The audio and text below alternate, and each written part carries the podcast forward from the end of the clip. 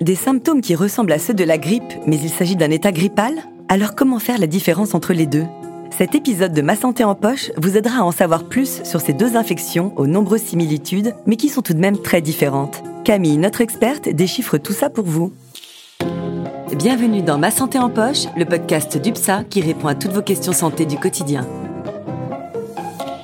Bonjour Sandra, comment vas-tu aujourd'hui? Bonjour Camille, très bien, merci. Aujourd'hui, nous poursuivons nos épisodes sur une thématique de saison. Tout à fait. Nous continuons sur la thématique de la grippe et plus précisément, nous allons voir dans cet épisode comment différencier la grippe de l'état grippal.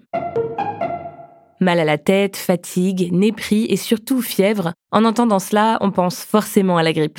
Si ces symptômes peuvent correspondre au virus de la grippe, ils peuvent aussi indiquer une infection à un virus respiratoire qui provoque un état grippal, deux pathologies très différentes. En fait, ils n'ont pas la même origine. La grippe est due au virus influenza, tandis que l'état grippal, lui, est provoqué par les nombreux virus respiratoires qui circulent en hiver. Mais justement, comment faire la différence? Eh bien, les symptômes de l'état grippal ressemblent à ceux de la grippe, mais ils se manifestent avec une intensité moins importante. C'est-à-dire que dans le cas d'une grippe, la fièvre est généralement plus élevée et la fatigue extrême empêche de faire quoi que ce soit. Tandis que l'état grippal, lui, affaiblit mais ne cloue pas au lit. Pour résumer. Il faut aussi savoir que le virus de la grippe n'est pas le seul à être contagieux. Les infections respiratoires qui provoquent l'état grippal le sont aussi.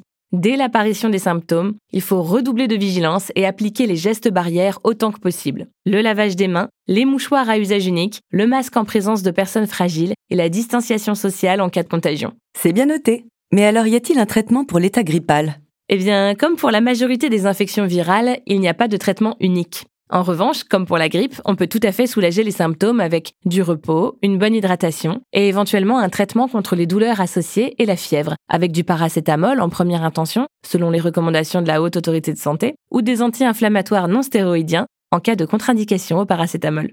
Donc si je résume, grippe et état grippal n'ont de similaire que les symptômes, avec cependant un point de vigilance à avoir quant à leur intensité. La grippe, plus agressive, est due au virus influenza, tandis que l'état grippal, lui, a pour origine une infection respiratoire. Hydratation, repos et un traitement contre la fièvre peuvent aider à soulager les symptômes. Mais attention, grippe comme état grippal sont très contagieux. On applique donc les gestes barrières pour limiter la propagation des virus. Merci beaucoup Camille, c'était très intéressant. À très vite Sandra. Prends bien soin de toi.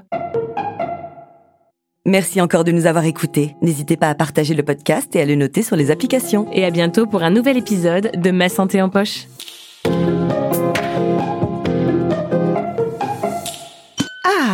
UPSA